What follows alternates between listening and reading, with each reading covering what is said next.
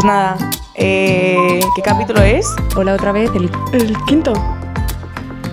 Es el quinto capítulo. Bienvenidos al episodio 5. Lo acabamos de dejar con don Javier, estábamos hablando de los carismas. Y eh, retomamos porque esto estaba ardiendo. Sí, Entonces, Es ¿no? que ojalá hubiera un vídeo que grabara todas nuestras caras. Ya, es que en plan en general, porque estamos eh, embobadas escuchando, que no es porque sea Esto nuestro estaba podcast, siendo. pero- Es que es un temazo este, entonces efectivamente daba para dos. Y, y también le hemos timado un poco eh, porque le vendimos aquí un podcast y al final ya le hemos sacado dos, pero bendito sea Dios. Así que mm, estábamos hablando de los carismas, Vale, ¿no? sí, Escuchad el primero para entenderlo, Sí. pero bueno, por poner en contexto, pues de la alabanza hemos ido a eh, dones, frutos y carismas. Y ahí tiramos. muy bien. Mira, os voy a leer un poco de Corintios, ¿vale? Genial. Porque, porque con eso contextualizamos. 1 Corintios 12. Dice, ayer, esta mañana estás leyendo Romanos y resulta que es que dice lo mismo. Pero que eso hacemos los curas, ¿no? Como cuando la gente es distinta, repetimos la homilía. Entonces dice, dice 1 Corintios 12, hay diversidad de, de dones espirituales, carismas, pero el espíritu es el mismo. A cada cual se le da la manifestación del espíritu para el bien común, es lo que os decía, ¿no? Que esa manifestación del espíritu, ese carisma, no es para el bien personal, es para el bien común. De hecho, es muy importante tener en cuenta que el carisma no te hace más santo. Tú puedes tener eh, orar en lenguas, sanación, profecía, palabras de conocimiento, el carisma de fe, que es muy bonito, o de gobierno, o de misericordia, o lo que sea, pero eso no te hace más santo, porque no es para ti. Incluso puede ser un riesgo, porque la soberbia espiritual es potente. Pero dice, a cada cual se le da la manifestación del Espíritu para el bien común. Así, el Espíritu a uno le concede hablar con sabiduría, a otro, por el mismo Espíritu, hablar con conocimiento profundo, ¿no? palabras de conocimiento. El mismo Espíritu le concede a uno el don de la fe, os decía, el carisma de fe. A otro el poder de curar enfermos, a otro el don de hacer milagros a otro de decir profecías, a otro saber distinguir entre los espíritus falsos y el espíritu verdadero, ¿no? El, carisma de discernimiento.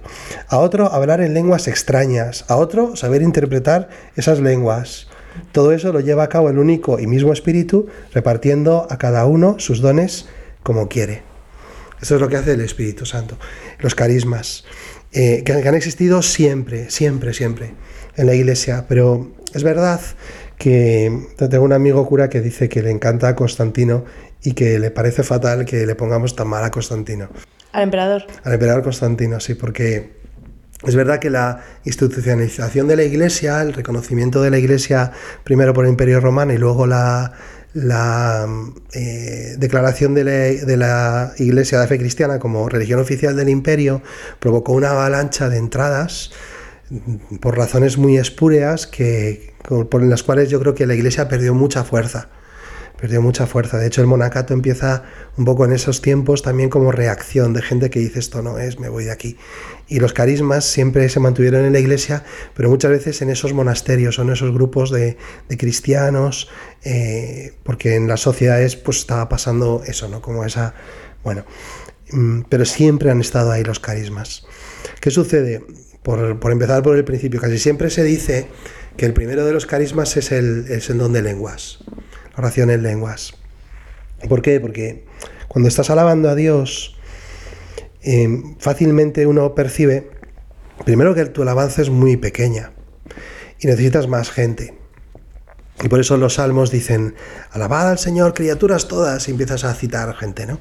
Ananías, Azarías, Misael, bendecid al Señor, eh, ensalzadlo con himnos por los siglos, ángeles del Señor, cielos, sol y luna, mm, aves, aves del cielo, pájaros de tal, los peces, los... O sea, empiezas a, a, a... Porque dices, es que Dios, es que es muy poco, lo que yo le pueda dar a Dios es muy poco, necesito que haya más gente.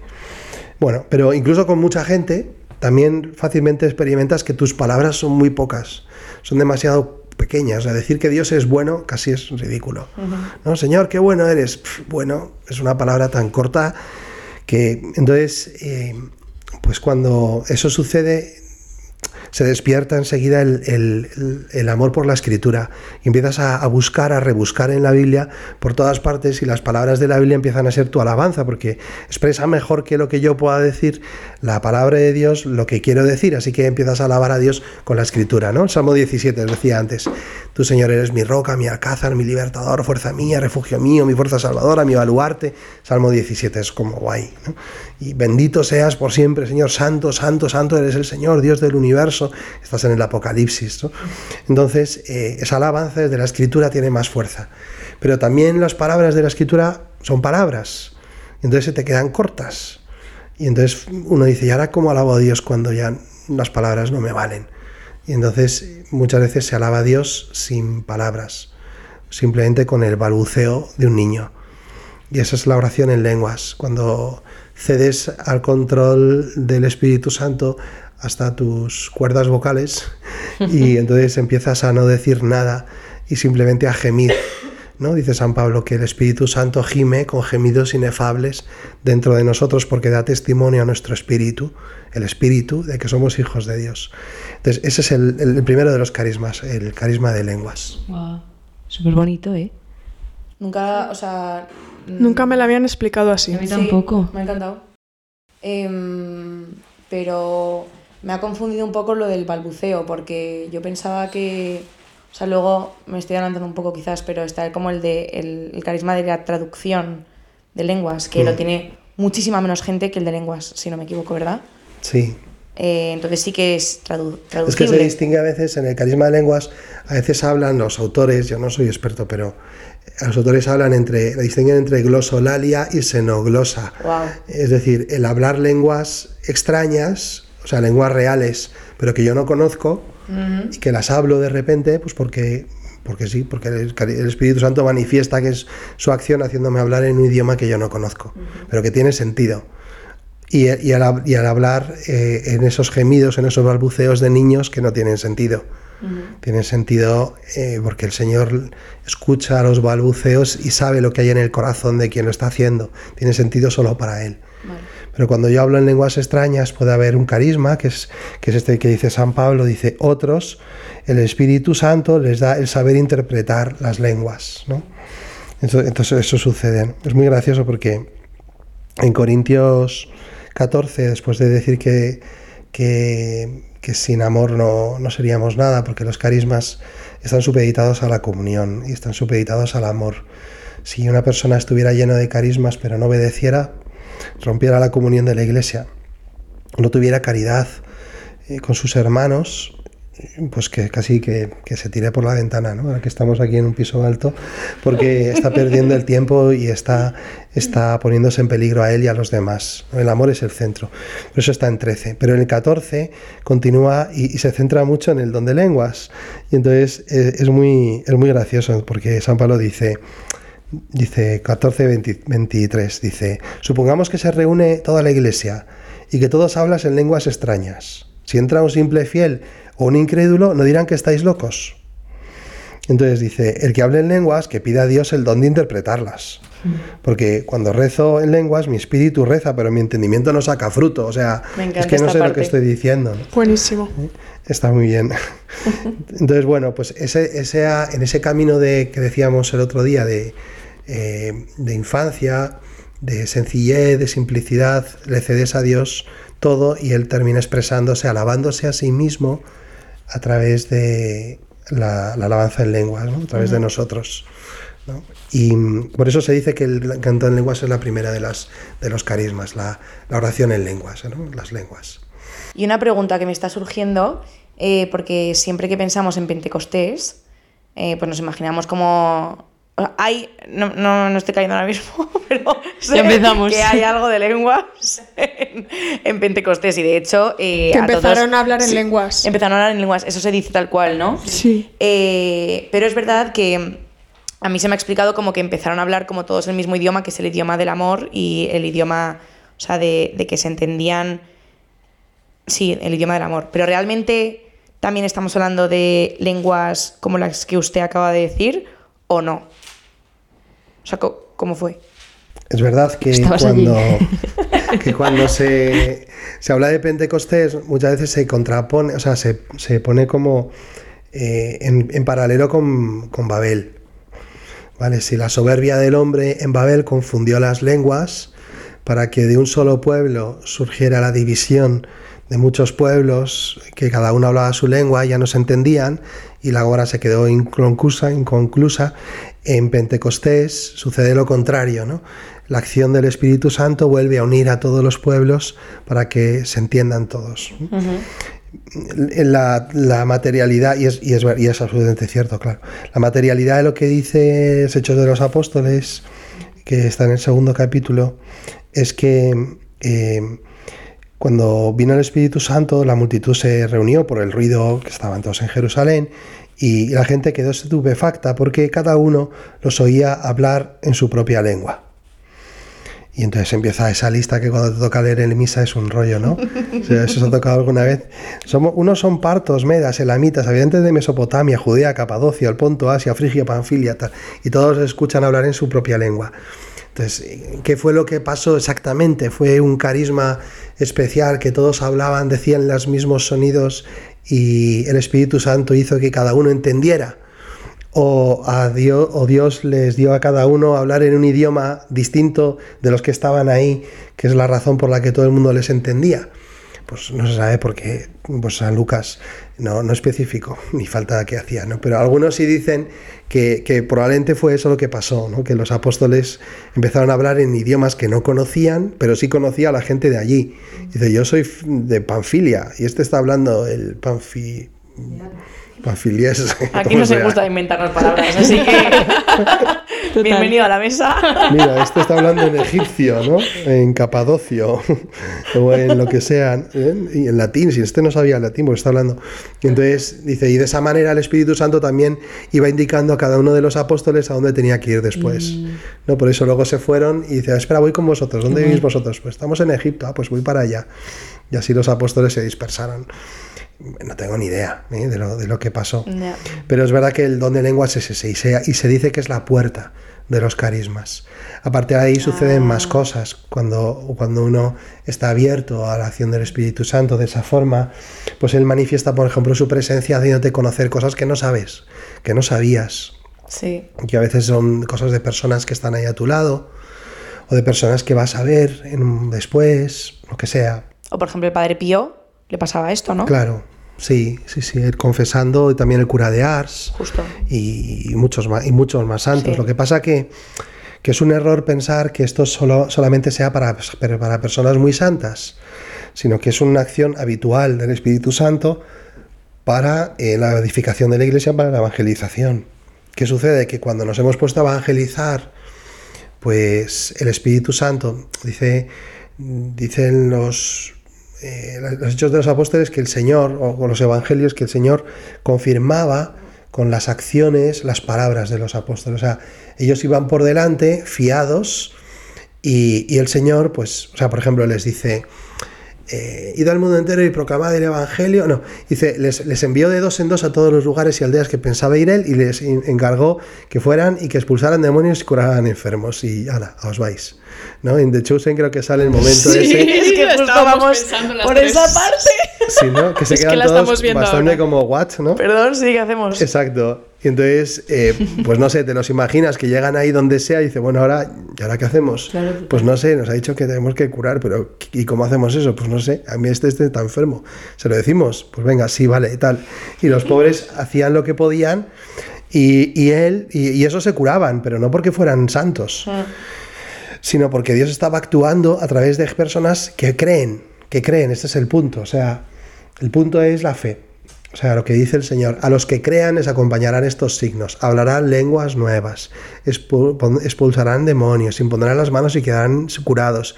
Y no dice a los curas, a los monjas, a los santos, a los tal, no, a los que crean, a los que crean, solamente hay que creer. El problema es que nadie se lo cree, ¿no? ¿Sabes? ¿Os sigo contando cosas? Sí. Ya Bueno, le- no sé. le tenemos agotado el pobre, yo creo.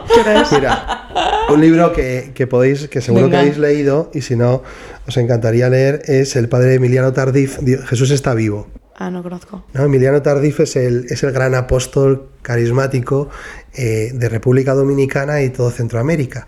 Entonces él es un misionero canadiense que está en República Dominicana y que tiene una enfermedad, no sé si es una como una tuberculosis o algo, algo muy serio, muy gordo, tanto que regresa a Canadá y, y, está en el hospital ahí tratándose, ¿no? Y entonces de repente se abre la puerta y aparecen dos chavales jovencitos que son los misioneros protestantes que dice, padre, ¿quiere que lo hacemos por usted para que se cure?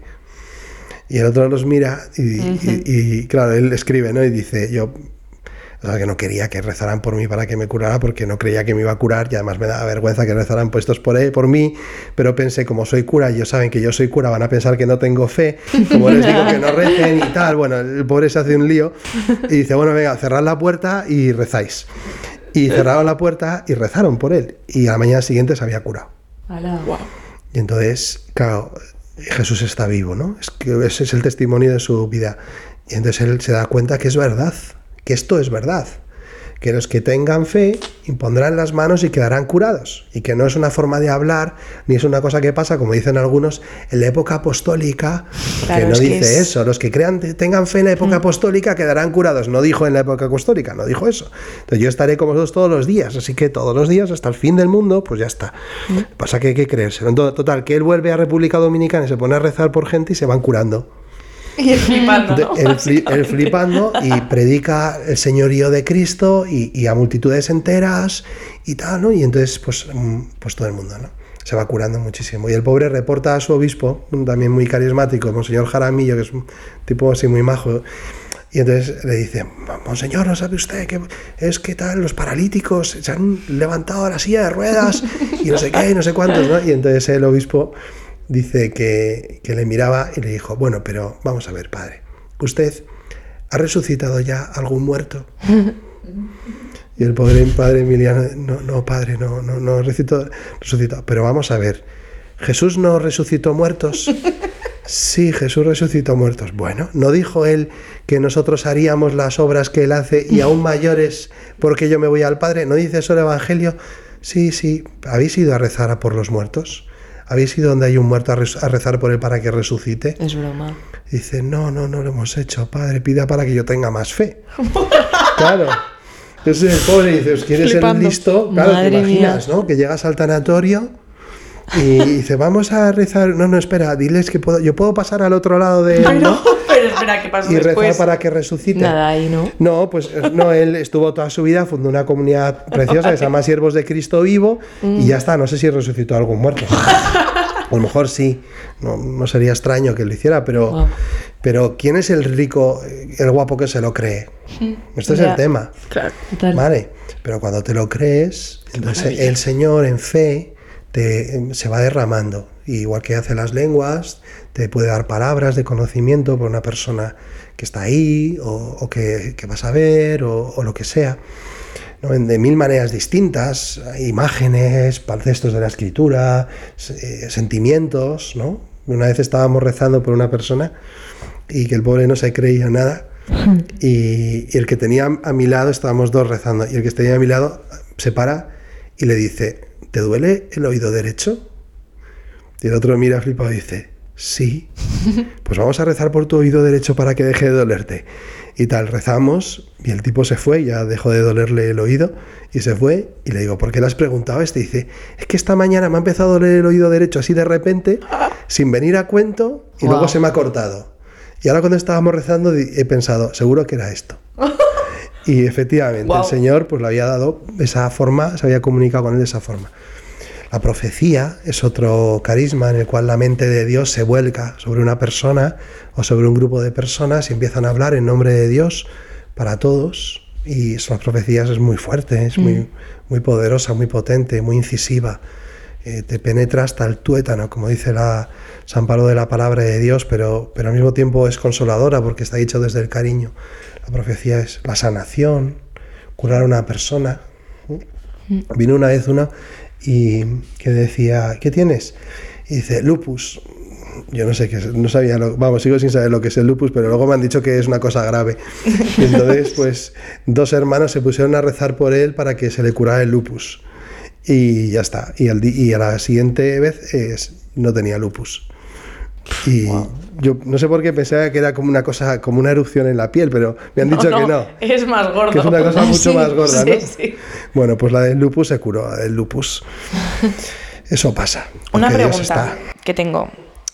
Eh, es volviendo al- a lo que estaba diciendo de, de, que- de creérselo, ¿no? Eh, lo que a mí me pasa, y no ya relacionado con, con carismas y el que, o sea, que, que solamente, o sea, los que creen reciben carismas, sino más eh, al día a día. Eh, lo que me pasó otro día en el lunes pasado en la alabanza es que luego se lo contaba Jorge, que es el chico que estaba con nosotras, eh, y le decía, es que tuve como un momento que, que estaba es Don Luis, ¿verdad? Eh, bendiciendo con el Santísimo y, y yo dije, es que esto es verdad, o sea, y, y me lo creo. ¿Qué pasa? Que mm, luego, pues se me olvida en mi día, o sea, y, y- hay veces que veo con muchísima claridad eh, que, o sea, que Dios es Dios, eh, que el mundo es suyo, que es su creación, o sea, y, y- y de repente lo tengo súper claro, pero salgo y me meto en el mundo y como que me lío, ¿no?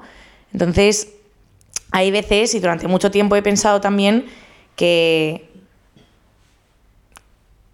era muy difícil vivir en el mundo con esa claridad.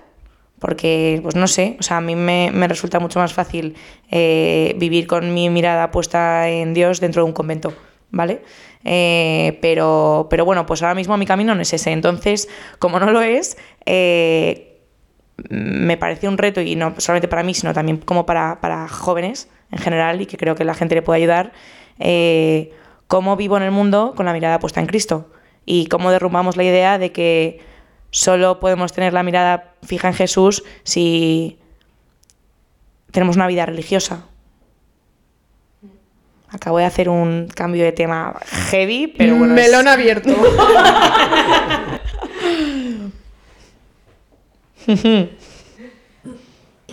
Bueno, hay un don del Espíritu Santo que es el don de piedad. Y el don de piedad es, es el, el hacerte buen hijo de un padre bueno, de un padre tan bueno. Y entonces em, los buenos padres no se olvidan de sus hijos, aunque un hijo, ¿no? Que, aunque una madre se olvidara de yo nunca te abandonaré, ¿no? Dice la escritura. Y los buenos hijos no se olvidan de sus padres, es un don y se puede pedir y se tiene que pedir el don de piedad, ser buen hijo de Dios, vivir como hijo de Dios. Y eso lo va haciendo el Espíritu Santo, se lo dice, lo dice Romanos 8, me parece. Y dice, el Espíritu eh, da testimonio a mi espíritu, se lo dice a mi espíritu. El Espíritu le dice a mi espíritu que soy hijo de Dios. Y si soy hijo, soy también heredero. Él me lo dice, entonces él me lo recuerda. Bueno, también puedes ponerte propósitos, recordatorios en el móvil, eh, todo tipo de, de cosas de estas, pero, pero sí. Mm, no sé, a ver.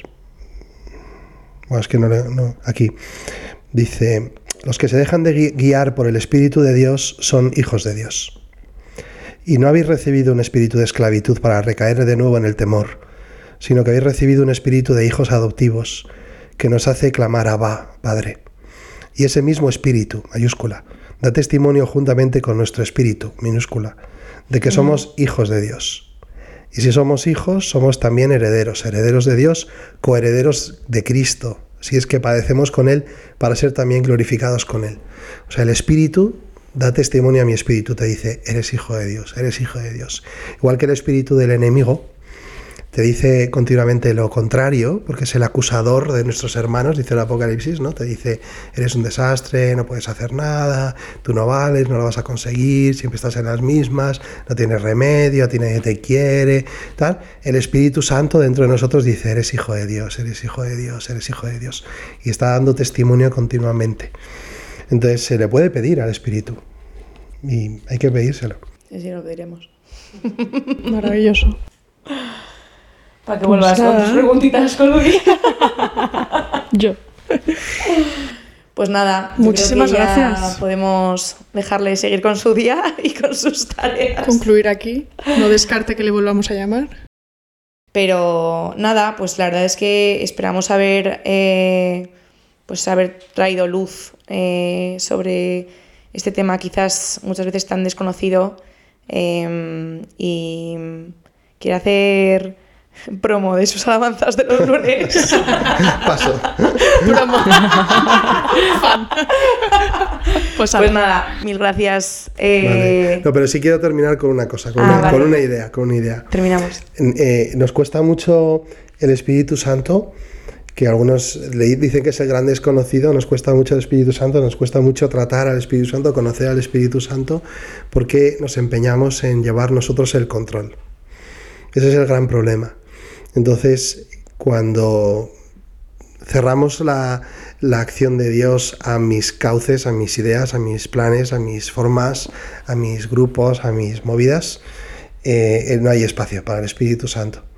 Y por eso digo que pueda, porque puede haber gente, a lo mejor tú estás escuchando esto y resulta que dices, va, qué flipados estos tíos y esto no, estos no, no va conmigo. Hombre, claro, por supuesto, si tú estás empeñado en que las cosas tienen que ser como a ti te parecen que tienen que ser las cosas, pues entonces el Espíritu Santo se baja de ese carro porque no puede hacer nada, ¿no? Jesús le dice a los fariseos, le dice, sois como los niños de la plaza que les gritan a los otros niños, hemos cantado y no habéis bailado, hemos tocado lamentaciones y no habéis llorado.